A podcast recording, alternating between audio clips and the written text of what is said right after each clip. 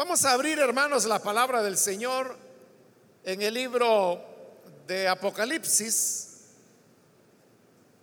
Busquemos el capítulo número 9, donde vamos a leer en esta oportunidad, en la continuación del estudio que estamos desarrollando en este último libro de la Biblia.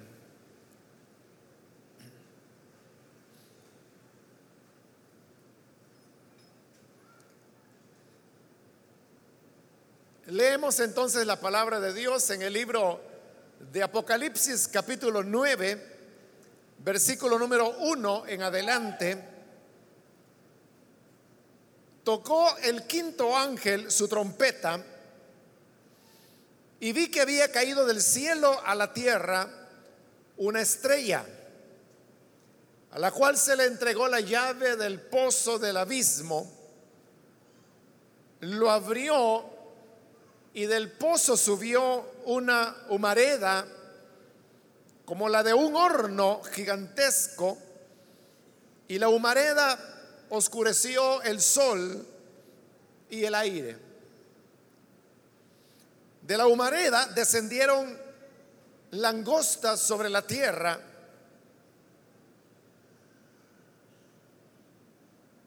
y se les dio poder como el que tienen los escorpiones de la tierra.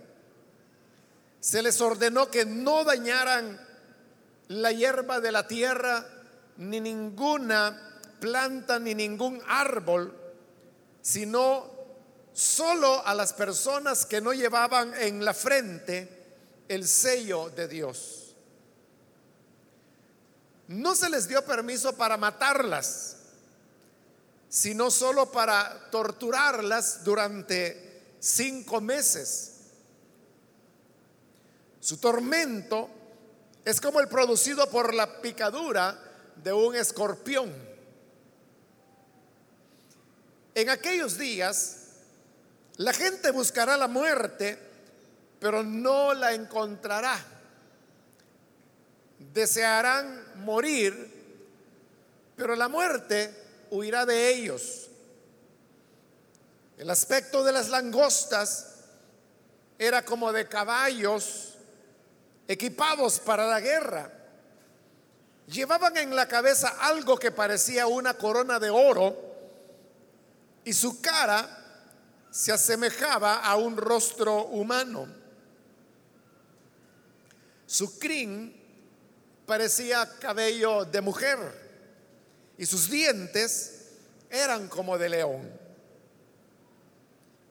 Llevaban coraza como de hierro y el ruido de sus alas se escuchaba como el estruendo de carros de muchos caballos que se lanzan a la batalla. Tenían cola y aguijón como de escorpión. Y en la cola tenían poder para torturar a la gente durante cinco meses.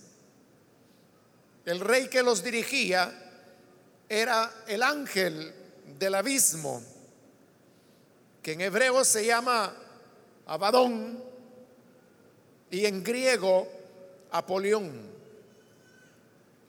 El primer ay ya pasó, pero vienen todavía otros dos. Hasta ahí vamos a dejar la lectura. Hermanos, pueden tomar sus asientos, por favor.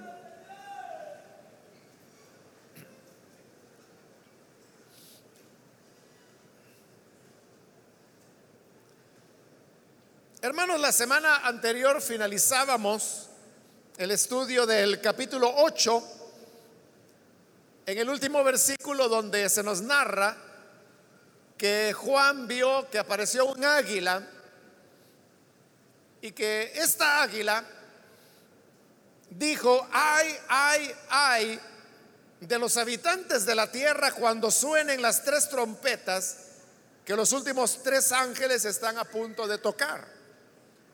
Es decir, esta águila está anunciando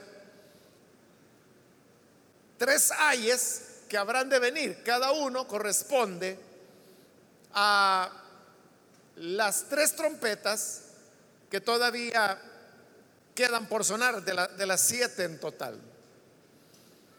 Un buen hermano me preguntó la semana anterior que por qué razón la traducción de la Reina Valera dice, oí a un ángel volar, en tanto que la nueva versión internacional, que es la que yo leí, dice, oí un águila que volaba. O sea, ¿por qué en la Reina Valera se dice ángel y por qué en la NBI se dice águila? Y me pareció que era una buena pregunta la que el hermano hacía. Y eso quiero responderle que eh, no hay ninguna duda que la palabra que aparece en el griego, que es el idioma en el cual fue escrito el Nuevo Testamento, es la palabra aetos. Y aetos solamente se puede traducir como águila, aunque recuerde que la semana anterior yo le expliqué que no es específicamente águila, sino el hecho que tanto a las aves, tanto al buitre como al águila, se le da el mismo nombre de aetos en el griego. Y yo le expliqué que eso llevaba a ciertas complicaciones de interpretación de otros pasajes de la Biblia, no de este, por la diferencia que hay entre el águila, que es un ave de rapiña porque caza lo que se va a alimentar, lo que va a comer. Y en cambio el buitre es un ave carroñera que no caza, sino que come carroña. Pero nunca la palabra aeto se traduce ángel. Para ángel en griego pues es, bastante parecido la palabra ángelos y no aparece ahí. Entonces la pregunta sería, si en el original no aparece la palabra ángel, entonces ¿por qué Casiodoro de Reina tradujo ángel cuando lo que la Biblia dice es águila o otra opción sería buitre? Cualquiera de las dos. La respuesta es algo que yo he explicado ya en otras ocasiones. Y es que Casiodoro de Reina hizo su traducción con manuscritos que no eran los mejores. No eran ni los más antiguos y tampoco los de mejor calidad. Entonces, ¿qué fue lo que pasó? Que en el transcurso de los tiempos, de los siglos, en la medida que se fueron haciendo copias de copias, de copias, de copias, de copias, de copias de la escritura, en algún momento tuvo que haber algún copista que le pareció que era un poco extraño decir que un ángel, perdón, que un águila habla, porque el águila habla, ¿no? Y por eso cité lo que el águila dijo, anunció los tres ayes. Pero ¿qué tendría más lógica decir que el águila habló o que un ángel habló? Eh, al sentido humano, o sea, estoy hablando desde el punto de vista humano, que es como lo vio algún copista, le pareció que era más lógico poner ángel. Entonces cambió la palabra águila por ángel. Y de ese manuscrito que él cambió, se siguieron haciendo copias de copias de copias de copias de copias de copias de copias, hasta que llegó un momento en que habían centenares de manuscritos que ya no decía águila como era el original, sino que decía ángel. Uno de esos manuscritos es el que llegó a Casiodoro de Reina.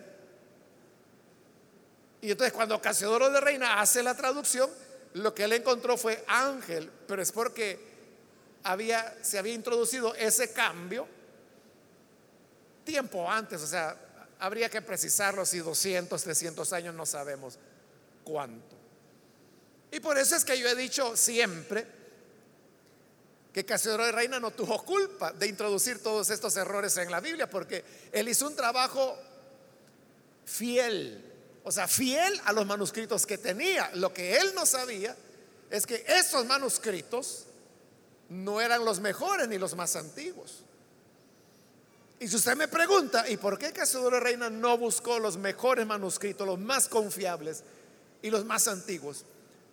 porque hace 500 años no se habían descubierto. De Reina utilizó lo mejor que había en su época, que son manuscritos del siglo XII. Él hizo su traducción en el siglo XVI, hace 500 años. Y lo más antiguo que había en su época eran manuscritos del siglo XII.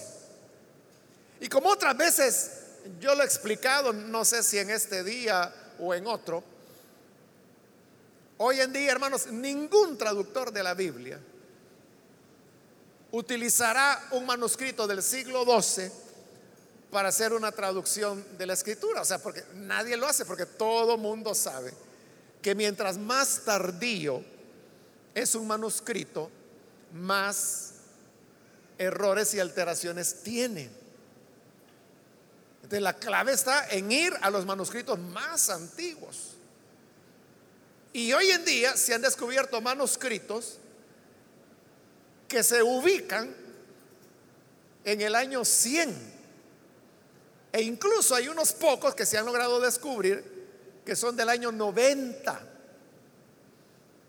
Es decir, que ahí estamos en manuscritos que apenas tenían aproximadamente 60 años de haber sido escritos los originales. No eran los originales, eso ya eran copias. Los originales se perdieron por su antigüedad. Entonces no es lo mismo hacer una traducción de un manuscrito del siglo primero de 60 o 70 años después de Cristo que utilizar un manuscrito de 1200 años después, que es lo que hizo Casiodoro de Reina. Entonces la gente tiene una mentalidad equivocada porque la gente dice, no, la Reina Valera es la antigua, esa es la más auténtica. Porque creen que el hecho de que tenga 500 años que fue hecha esa traducción la hace más veraz. Y no es así, es lo contrario. Porque mientras más antigua es, se basa en manuscritos cada vez menos fieles. Pero mientras más reciente es, entonces se basa en manuscritos que son verdaderamente más antiguos. Por ejemplo, la NBI es una traducción que va a cumplir como 30 años, es decir, es nueva, ¿no? De haber sido hecha. Ella está basada en manuscritos que llegan hasta el año 100. Es decir, es mucho más apegada a los originales que aquellos manuscritos que utilizó Casiodoro de Reina. Entonces, esa es la explicación. Entonces, ¿qué es lo que verdaderamente Juan de Patmos escribió? Escribió ángel, perdón, escribió águila. Esa es la palabra que él utilizó. La palabra aetos, que se puede traducir, ya le dije, águila o buitre. En este caso, los traductores consideran que la mejor traducción es águila. Pero nunca utilizó la palabra ángelos. Ese fue un cambio que fue introducido en algún momento y que claro, Casiodoro Reina no lo sabía. Porque ¿contra qué lo iba a comparar Casiodoro de Reina? Si era lo más antiguo, eran los manuscritos más antiguos que había en su época. Pero hoy nosotros podemos compararlo con manuscritos, como le digo, del siglo primero.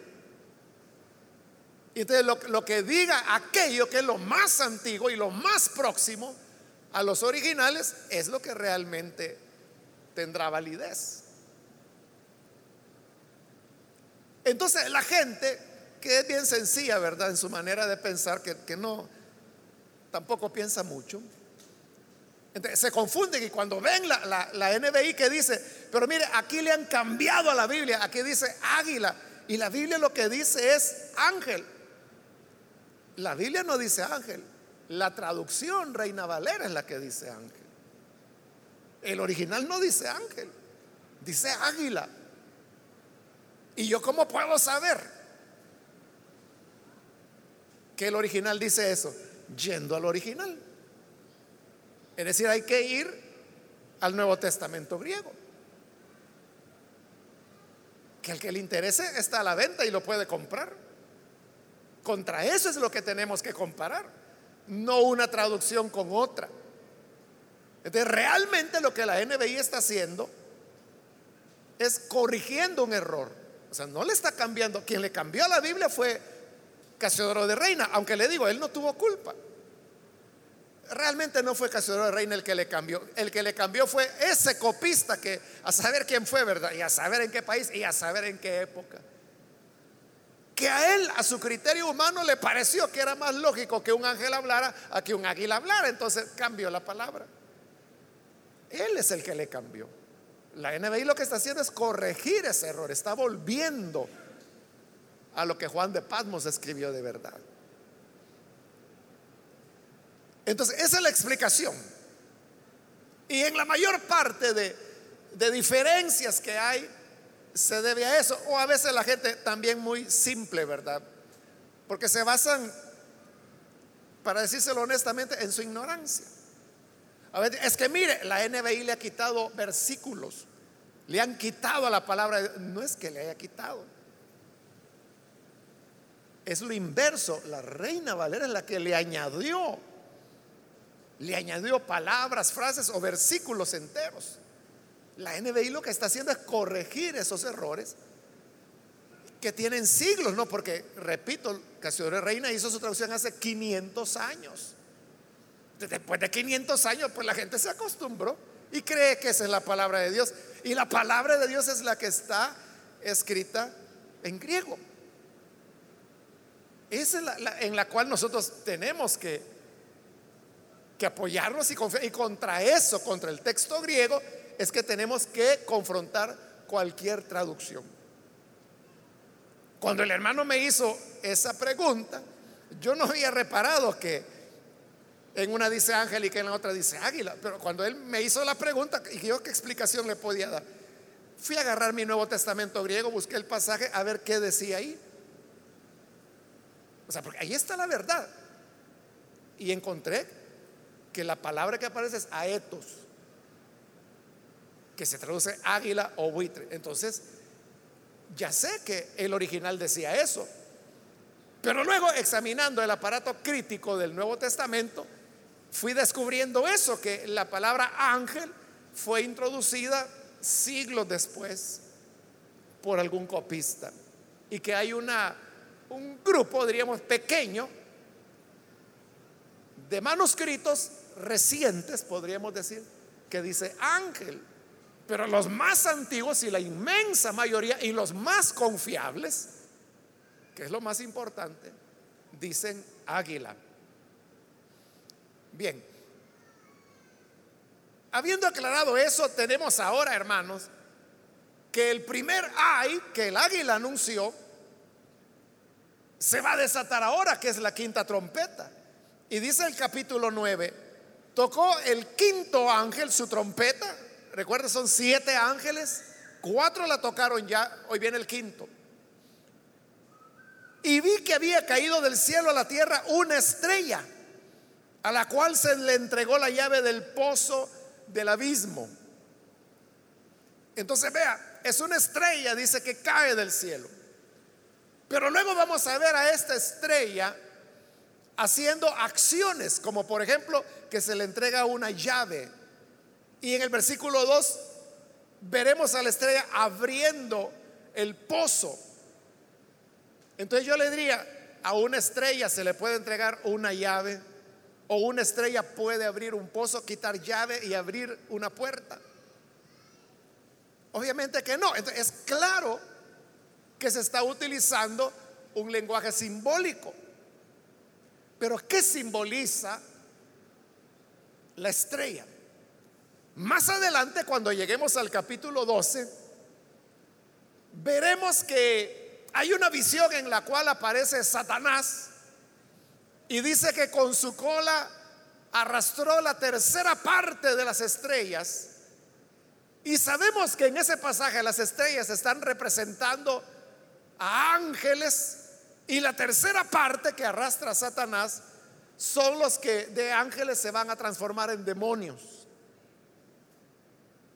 Significa entonces que las estrellas son una figura de ángeles. Por lo tanto, esta estrella que cae podríamos interpretar lo que es un ángel. La gran pregunta que todavía no se puede responder con certeza es que si este es un ángel de Dios o si es un ángel caído.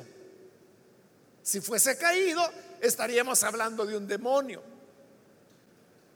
Pero bien, le digo, es un detalle que los especialistas hasta hoy pues todavía no han llegado a un acuerdo. Pero las dos posibilidades están ahí. Y en el fondo, hermanos, no es importante.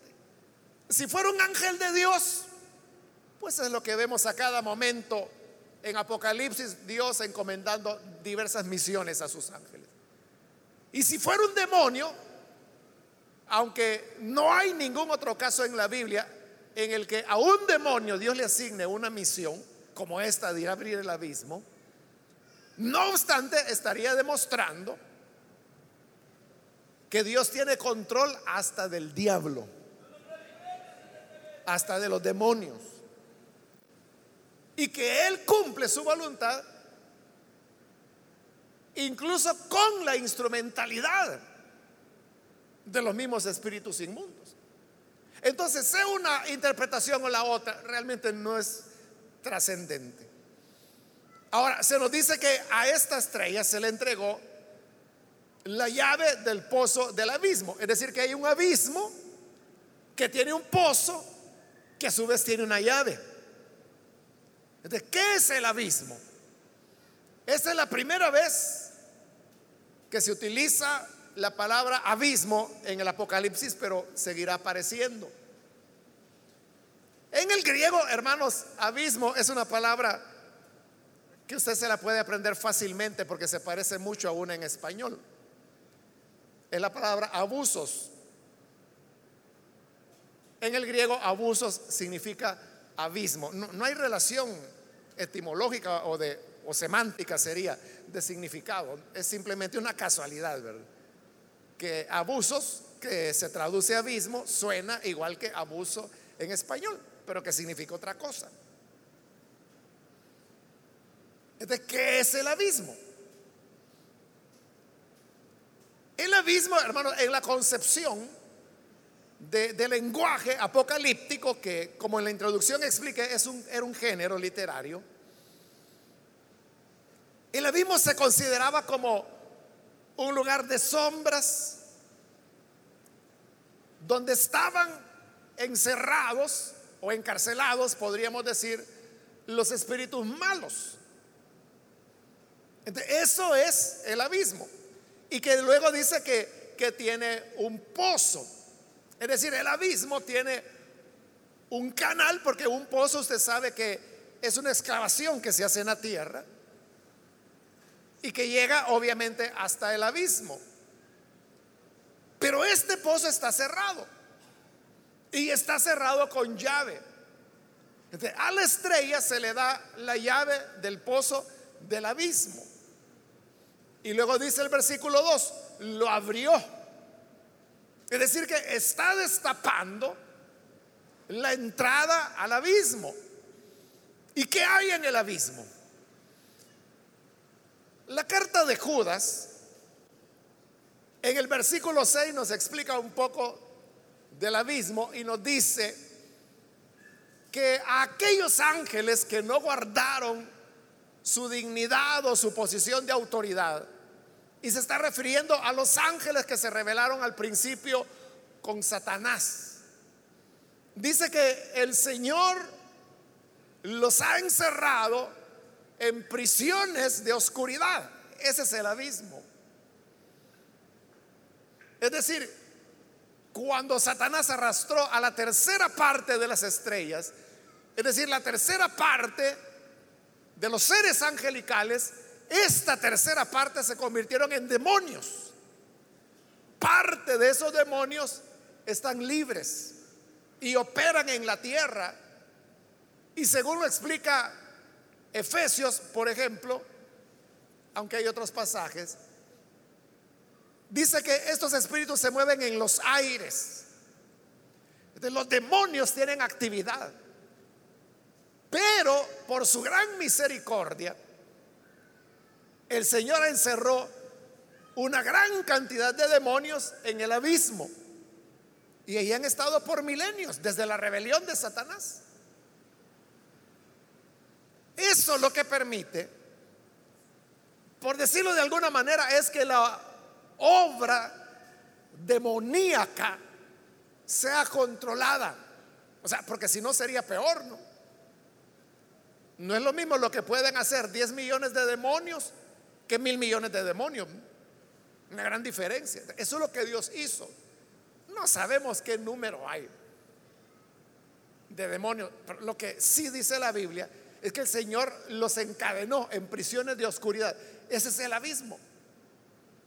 Los demonios que hoy operan son los pocos que Dios, por sus propósitos que tiene, dejó libres en la tierra. Y usted sabe que hay regiones o a veces hasta países donde la actividad diabólica es mucho más intensa. Hay países como Haití, países en África, en donde la actividad diabólica es mucho más intensa. O acá en nuestro país hay ciertos puntos donde se practica hechicería, se practica el consultar a los muertos, o sea, toda esa es obra satánica. Pero hay lugares que son famosos por eso. Dice, ah, no, mire, si usted anda buscando un buen brujo, vaya a tal pueblito. Ahí hay unos 10, esos son poderosos. Ahí hay una actividad diabólica. Pero los demonios, como están en los aires, dice la escritura, entonces se mueven en todo lugar y son una realidad. Pero ¿qué va a ocurrir en estos días apocalípticos? Que esa estrella vendrá y abrirá la puerta del abismo. ¿Y para que la abre? Sigamos leyendo el versículo 2. Del pozo subió una humareda como la de un horno gigantesco y la humareda oscureció el sol y el aire de la humareda descendieron langostas sobre la tierra y se les dio poder como el que tienen los escorpiones de la tierra. Entonces la estrella abre el pozo del abismo porque quita llave. Solo Dios pudo haberle dado esa llave. Entonces sale la gran humareda y de la humareda caen esas langostas que son una mezcla entre langosta y escorpión. Para los hebreos, la mezcla de, animales, así como esa, mezclar langosta con escorpión, era una aberración y era algo que iba en contra de la naturaleza, o sea, de la naturaleza creada por Dios. En otras palabras, podríamos decir que ellos lo veían como una anticreación y por lo tanto como algo malo, perverso y destructivo. Pero no solamente estas langostas son una mezcla de langosta con escorpión, porque después se les va a describir. Y la descripción es grotesca porque se les mezcla con caballo, con cara humana, con cabello de mujer, con serpiente, con león y hasta con escudos de hierro. Es una mezcolanza que, como le digo, resulta grotesca. Si uno se quisiera imaginar ese animal, es difícil porque no se parece a nada, ¿verdad? Esos son los demonios. Dice el versículo 4, se les ordenó que no dañaran la hierba de la tierra, ni ninguna planta, ni ningún árbol sino solo a las personas que no llevaban en la frente el sello de Dios. Entonces todos los demonios son soltados. Y al ser soltados, obviamente la actividad satánica se incrementa entre los hombres en la tierra. Y dice que estos demonios salieron con el propósito de atormentar. No se les permitió, dice, dañar la hierba verde, que es lo que come la langosta. Ni ningún árbol, que es lo que come la langosta, sino que solamente atacaran a los hombres, pero aquellos que no tenían el sello de Dios en sus frentes. En otras palabras, los que son de Dios no son alcanzados por esta plaga.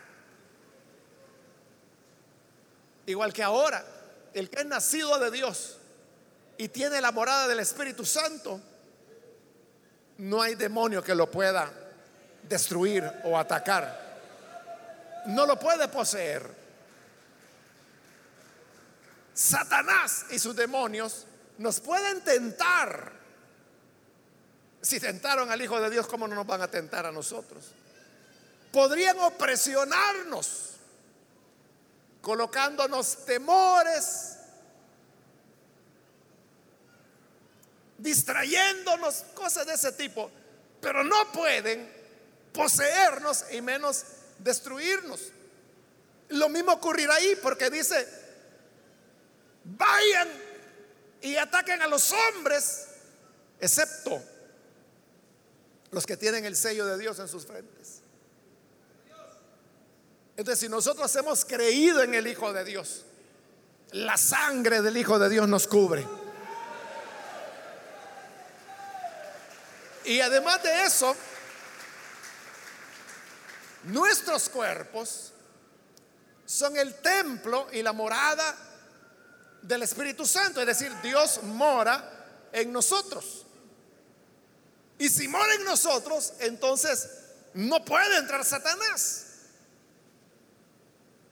Porque el Señor es el que tiene total control y dominio de nuestro cuerpo. Por eso, hermanos, es que nosotros no debemos temer. Como le digo, Satanás lo puede afligir, lo puede poner nervioso, lo puede distraer Puede ser que cuando usted está aquí en la iglesia,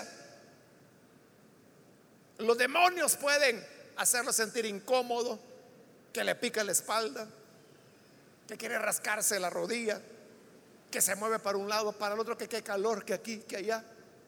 Mira, ya vino aquel fulano, mira qué camisa más ridícula el que anda aquel. O sea, los diablos pueden hacer eso para que usted se, se distraiga. Pero jamás podrán perturbarlo en el sentido de poseerlo, dañarlo o decirle, te voy a matar.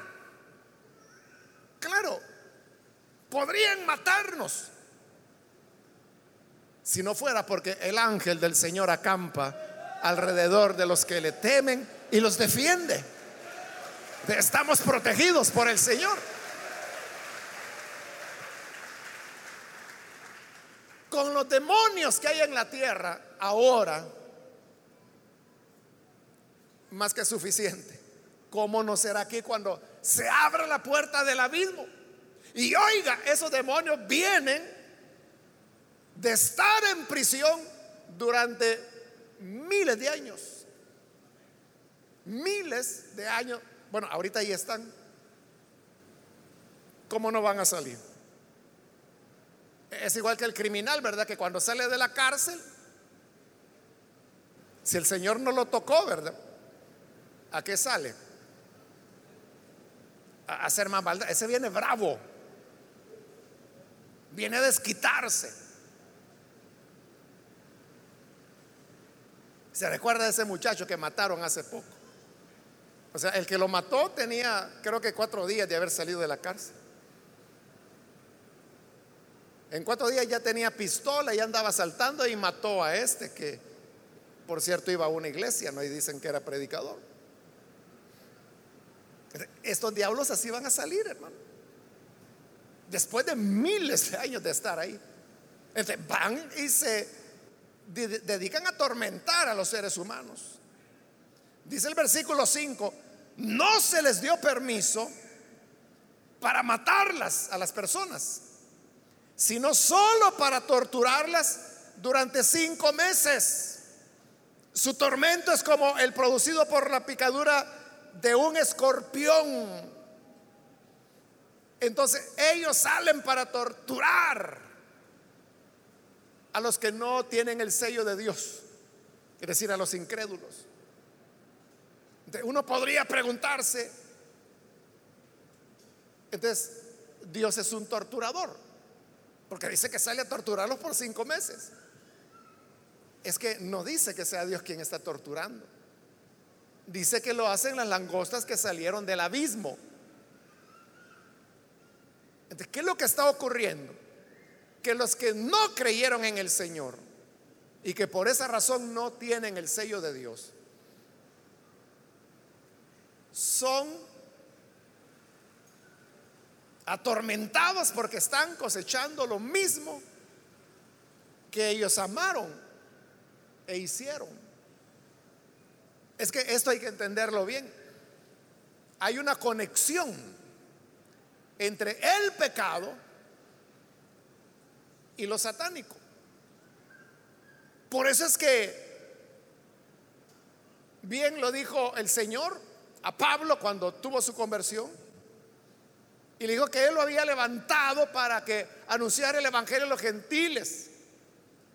Y le dijo, para que sean trasladados de las tinieblas a la luz.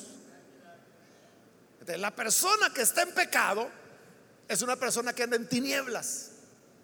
Y en las tinieblas es donde mora Satanás hay una relación estrecha entre el pecado y Satanás. Por eso es que las personas se sienten opresionadas por el pecado, porque ya no es solamente una práctica pecaminosa, sino que es algo que ya va más allá, ya hay algo diabólico ahí. Y a veces uno lo nota en la cara de la gente. Es que hay un momento, hermano, en que cambia la cara del alcohólico. Y uno sabe distinguir a un alcohólico aunque ande sobrio. Ahí es cuando ya cae bajo la trampa y el control de los espíritus inmundos. Y lo mismo ocurriría con alguien que practique brujería o que sea idólatra o que sea inmoral O sea, en el rostro la gente puede traslucir pecado, lascivia, odio. Usted sabe que hay gente que en su cara se le ve la maldad. Ahí no es solamente una cuestión humana. O sea, ahí hay de por medio una acción satánica. El pecado relaciona al ser humano con, con Satanás, con el mal. Y por lo tanto, cuando el hombre hace el mal, lo que va a cosechar es lo que él mismo escogió. Escogió el mal, hacerse amigo de las fuerzas diabólicas. Las fuerzas diabólicas después le van a dar su caramelo. Y este es su caramelo. Porque eso es lo que ocurre con las personas que se involucran en pecados. Que hay un momento en que el pecado mismo comienza a torturarlos. Su tortura es el pecado que escogieron. El camino de desobediencia que ellos seleccionaron es el que se convierte en su torturador. Por eso es que acá esta langosta salieron para torturarlo durante cinco meses. El tormento era espantoso. Porque el tormento del pecado es doloroso. Tan doloroso es que dice el versículo 6, en aquellos días la gente buscará la muerte, pero no la encontrará. Desearán morir, pero la muerte huirá de ellos.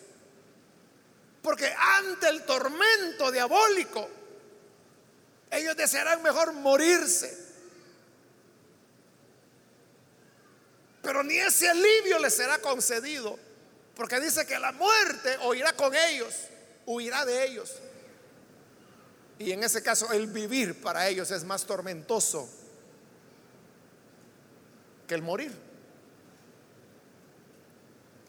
Entonces, piense usted en lo terrible que es cuando viene la cosecha del pecado. Que, la gente dice, no, yo mejor me quiero morir. Y ni la muerte los quiere. Por eso es que hay tantas personas que se han quitado la vida. Usted sabe que entre los policías hay un alto índice de suicidios. Y entonces a veces la gente dice, y bueno, ¿y por qué los policías se matan? ¿Será que están decepcionados? ¿Será que les pagan muy poquito? Sí, les pagan poquito, pero también hay otra gente que les pagan poquito y no se matan. ¿Sabe cuál es la razón? Que tienen un arma, nada más.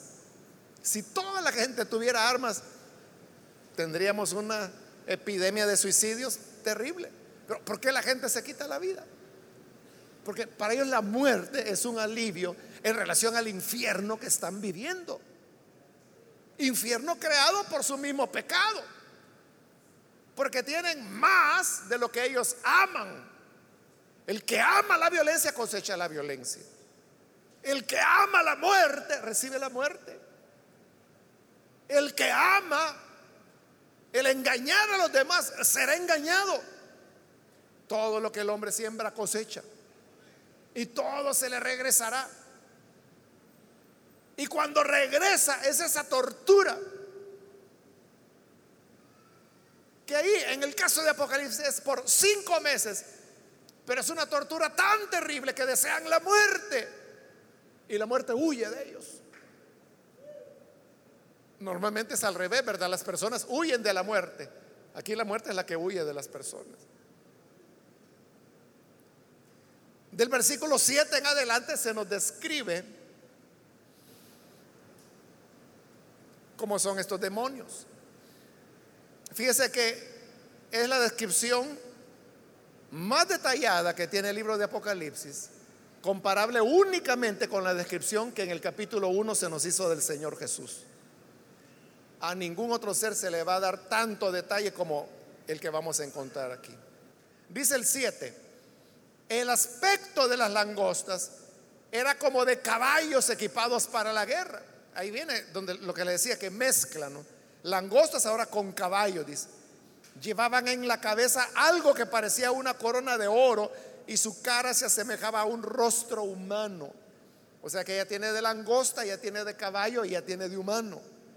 8 dice, su crin parecía cabello de mujer y sus dientes eran como de león. Ahora se le añade el cabello de mujer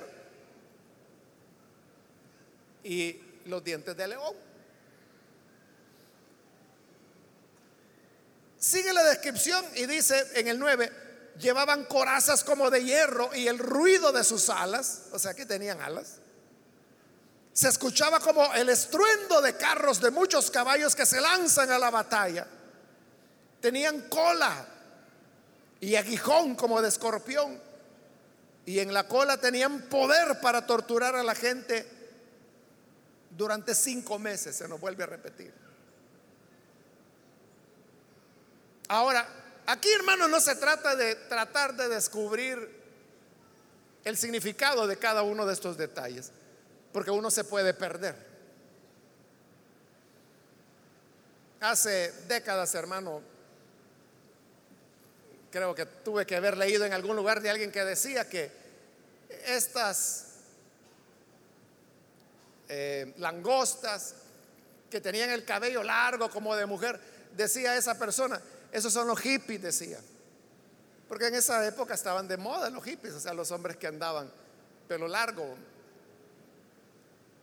no tenía absolutamente nada que ver con los hippies. Los hippies pasaron, la moda pasó, y, pero ahí sigue estando la escritura. Por eso le digo, no se trata tanto de ir a los detalles. Entonces lo que tenemos que ver es el cuadro completo. ¿Y cuál es el cuadro completo de ese aspecto que se está ahí describiendo?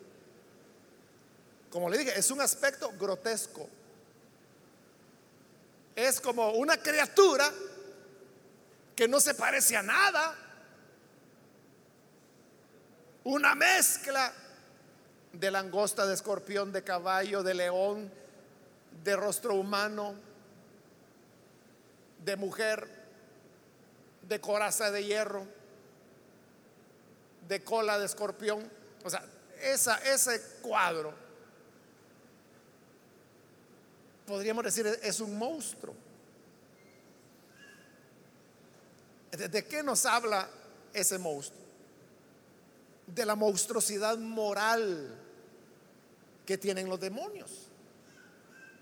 Es decir, los demonios son monstruos morales, perversos. Por eso es que la escritura le llama espíritus inmundos. Porque delante de Dios son inmundos e incluso para el hombre resultan ser inmundos.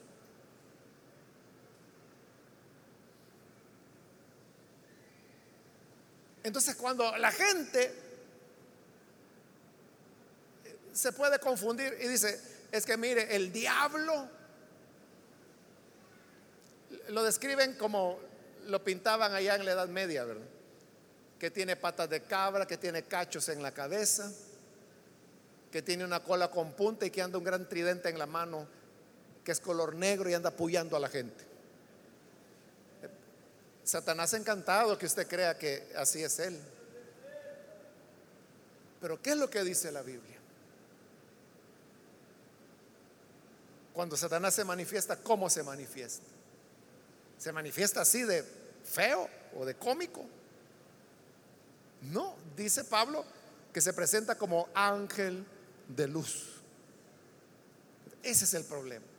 Que si usted está esperando ver un personaje negro con cachos, cuando aparezca ese ángel de luz, usted va a creer que es de Dios. Y no es de Dios, es el mismo Satanás. De las descripciones monstruosas que se hacen no son descripciones físicas o de apariencia de Satanás, son descripciones morales. Es decir, Él es un monstruo moral. En Él no hay rectitud. Por eso dijo el Señor, Él es el Padre de mentira. Y cuando habla mentira de su propia naturaleza está hablando porque esa es la naturaleza de Él, mentir. Satanás nunca dice la verdad. Por eso es que no hay que ponerse a platicar con diablos. Todo lo que le digan será mentira. hay, gente que lo hace. Cuando están echando fuera un demonio, de repente el demonio empieza a hablar en, en la pobre persona poseída. ¿Y vos cómo fue que entraste ahí? Ah, pues fíjate que yo, este iba un día por la calle y yo me le metí. ¿Y de dónde venías? Pues venía de por ahí de dar una vuelta. ¿Y desde cuándo estás en la tierra? Uy, yo estoy desde que, desde el inicio de las cosas. ¿Y vos viste el diluvio? Sí, lo vi. ¿Y cómo fue eso? Contame. Y se ponen a platicar con el diablo. Todo es mentira. Porque Él es el padre de mentira y cuando habla su naturaleza es mentira y hablará mentira. E, es un monstruo. Satanás no es amigo de nadie. Los demonios no le hacen favor a nadie. En algún momento se mostrará amigo, pero luego viene esto que se está describiendo aquí. La tortura. Y oiga lo que dice el versículo 11 el rey que los dirigía a toda esta banda de langostas era el ángel del abismo, que en hebreo se llama Abadón y en griego Apolión. En los dos idiomas significa lo mismo, destructor. Por eso le digo, Satanás no es amigo de nadie, ni le va a andar haciendo favores a nadie. Porque hay gente que dice, no, yo hago pacto con el diablo con tal que me diga el número de la lotería. Y tú le vendes el alma a Satanás y la lotería ni la vas a ver ni en foto. Porque su nombre es destructor. Él lo que quiere es destruirte. Por eso el Señor Jesús dijo, Satanás solamente ha venido a matar, a robar y a destruir. A destruir porque su nombre es Abadón, destructor. Apolión, que es destructor. Entonces, es lo que quiere la destrucción del ser humano. Entonces el Señor dijo, Él vino para matar, robar y destruir. Pero yo he venido para que tengan vida y vida en abundancia.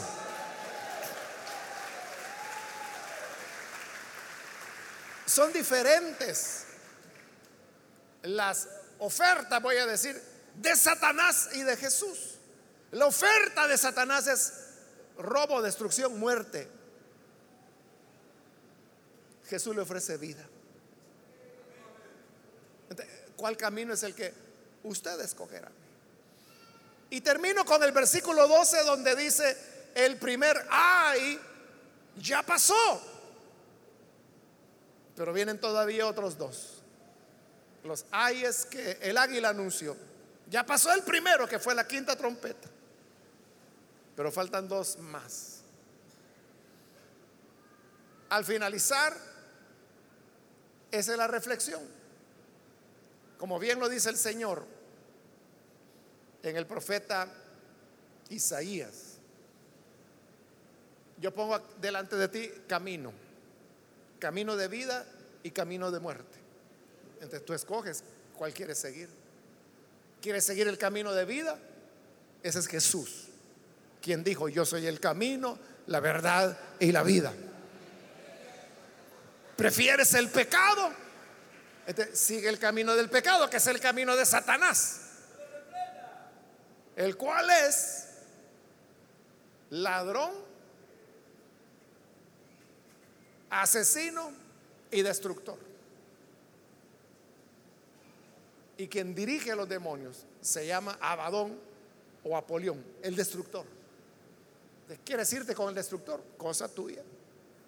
Pero si quieres al Salvador, Él es Jesús y hoy es un buen día para poderle recibir. Amén. Vamos a cerrar nuestros ojos y vamos a inclinar nuestro rostro. Ahora yo quiero hacer una invitación para las personas que todavía no han recibido al Señor Jesús como su Salvador. Mas si usted ha escuchado hoy la palabra de Dios y a través de ella usted llega a comprender que la gracia del Señor le llama para darle vida. Porque Jesús vino para deshacer las obras del maligno y para que a través de él nosotros podamos tener salvación. Si usted quiere creer, yo le invito, cualquier persona que es primera vez que recibe al Hijo de Dios, ahí en el lugar donde se encuentra, póngase en pie, por favor, para que podamos orar por usted. Cualquier amigo o amiga que hoy necesita recibir al Hijo de Dios, póngase en pie y vamos a orar por usted. Hoy es su noche de salvación. Es su oportunidad cuando la gracia del Señor le puede alcanzar. ¿Hay alguna persona? Alguien que necesita venir para creer en el Hijo de Dios. Póngase en pie. En Él hay salvación. En Él hay perdón de pecados. Le animo para que no deje pasar la oportunidad. Venga. Crea en Él. ¿Hay alguna persona? Le invito para que reciba al buen Salvador. Póngase en pie. Hay perdón, hay salvación, hay vida que el Señor ofrece. ¿Hay alguna persona que necesita venir?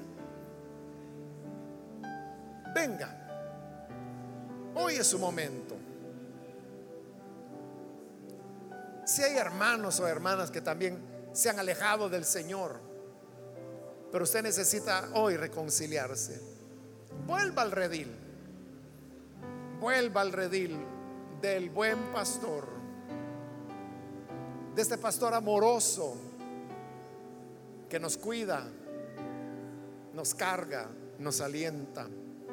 Y no así Satanás, que es un destructor. Necesita reconciliarse, póngase en pie. Hágalo hoy. Es su momento. Su oportunidad para poder venir. ¿Hay alguna persona que lo hace? Le invito para que no desaproveche la oportunidad. Venga.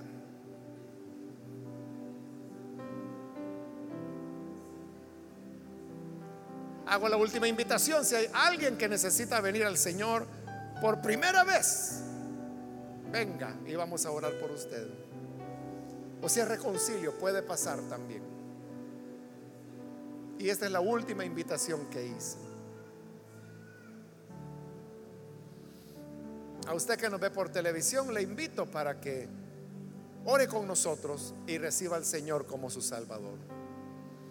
Padre, gracias te damos por las personas que a través de televisión, radio o internet están abriendo sus corazones para creer en ti. Gracias Señor, porque en tu palabra tú nos adviertes, nos enseñas que hay una cosecha que no podemos evitar y que el que hace el mal recibirá el mal que haga. Por eso, Padre, hoy te pedimos líbranos del mal. Ayúdanos a vivir en rectitud, en pureza de vida, para poder agradarte